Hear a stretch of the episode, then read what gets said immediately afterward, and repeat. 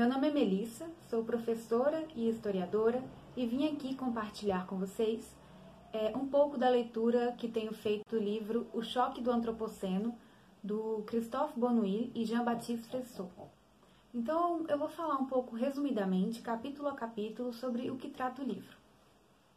Capítulo 1 Bem-vindos ao Antropoceno. Nesse capítulo, os autores começam é, citando um evento que se tornou um marco na história do Antropoceno. Foi no ano de 2000, numa conferência internacional no México, que o cientista químico prêmio Nobel, o Paul Crutzen, fez a seguinte afirmação: Não, nós não estamos mais no Holoceno, mas no Antropoceno. Com isso, ele queria dizer que a Terra teria passado uma, da idade do Holoceno para a idade do Antropoceno, na qual o ser humano se tornou a maior força geológica. O Paul Crutzen, ele estipulou ainda um marco com o ano de 1784, que foi o ano que James Watt patenteou a sua máquina a vapor.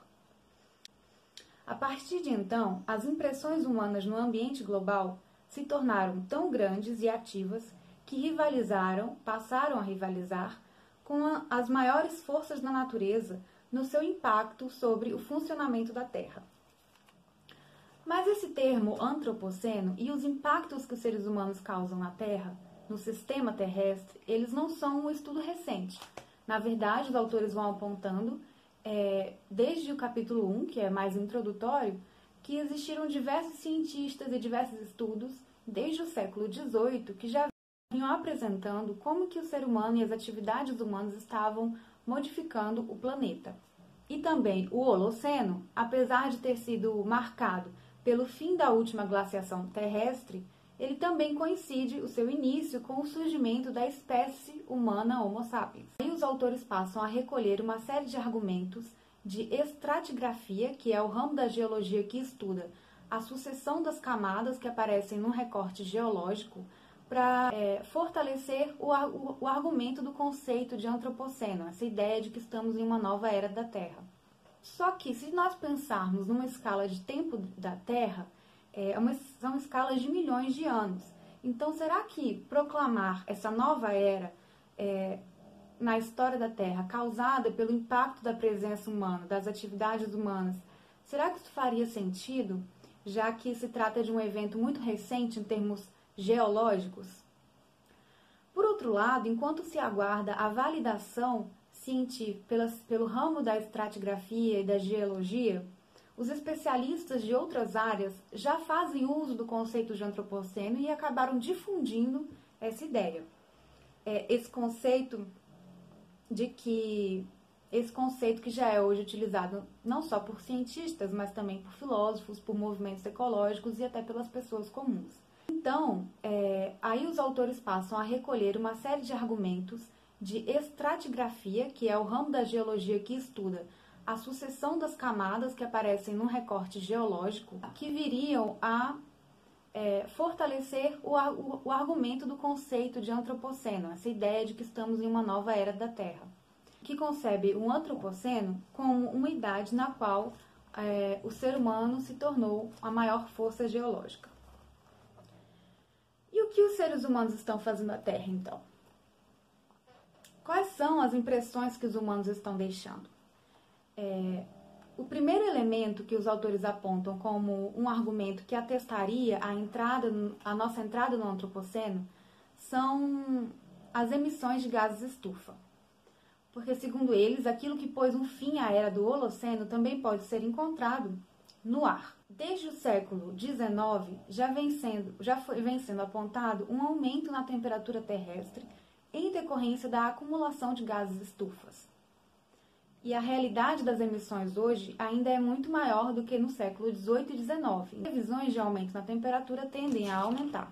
Esse seria a questão atmosférica seria então o primeiro argumento. O segundo seria o colapso da biodiversidade, ou seja, a degradação da biosfera, que também está relacionado às climáticas. É, porque esse colapso da biodiversidade seria uma junção das mudanças climáticas com a destruição dos ecossistemas. É, o terceiro elemento do entrada do antropoceno seria a modificação nos ciclos da água, do nitrogênio e do fósforo. O ciclo da água estaria sendo modificado amplamente, principalmente, com, por exemplo, com a construção de barragens e a drenagem de áreas alagadas. Já os ciclos do nitrogênio e do fosfato estariam sendo modificados por, devido à sua utilização em larga escala na queima de combustíveis fósseis e também na conversão de nitrogênio atmosférico para a produção de fertilizantes. Então, a espécie humana, ao aumentar a sua população de cerca de 900 milhões no ano de 1800 para 7 bilhões em 2012, passou a usar, a usar cerca de um terço da biomassa para atender às necessidades produtivas do sistema. E a consumir uma quantidade é, de biomassa muito maior do que aquilo que o planeta consegue repor em bases sustentáveis. Então, por isso, o antropoceno ele é caracterizado por um surto sem precedentes de mobilização energética, o uso de carvão, de petróleo e de urânio também, é, que são utilizados para a transformação do planeta com um poder multiplicado com os objetivos de urbanizar, conectar e domesticar os ecossistemas. Aí os autores trazem uma série de gráficos que vão apontar de que forma essas transformações foram acontecendo para sustentar o argumento da utilização desse conceito de antropoceno. É, os prim a primeiro, primeiro conjunto de gráficos são, mostram tendências socioeconômicas desde 1750 até 2000. Os primeiros gráficos, como população, é, uso de energia, urbanização, uso de fertilizantes, uso de água e dentre entre outros, eles mostram de que forma que essa sociedade passou a fazer utilização mais intensa dessa mobilização energética de, e também de recursos naturais. Já o segundo conjunto de gráficos mostram tendências do sistema terrestre no mesmo período de tempo, a partir de 1750 até 2010.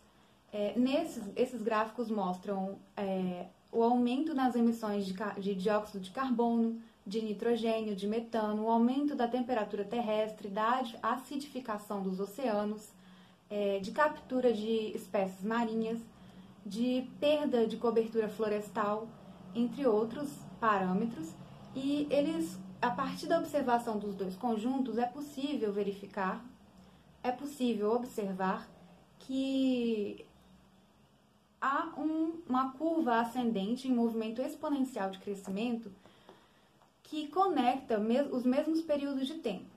Né? Na entrada do século XX, as emissões e as tendências socioeconômicas elas cresceram muito, o que nos faz pensar que o movimento é, de desenvolvimento econômico dentro desse sistema fez aumentar a, as tendências no sistema terrestre. Então, é, também é possível observar um grande aumento a partir da segunda metade do século XX, por volta de 1945. Esse aumento estaria relacionado com a terceira fase do Antropoceno, que é a grande aceleração. Essa grande aceleração, no pós-Segunda Guerra Mundial, ela teria intensificado os processos do Antropoceno.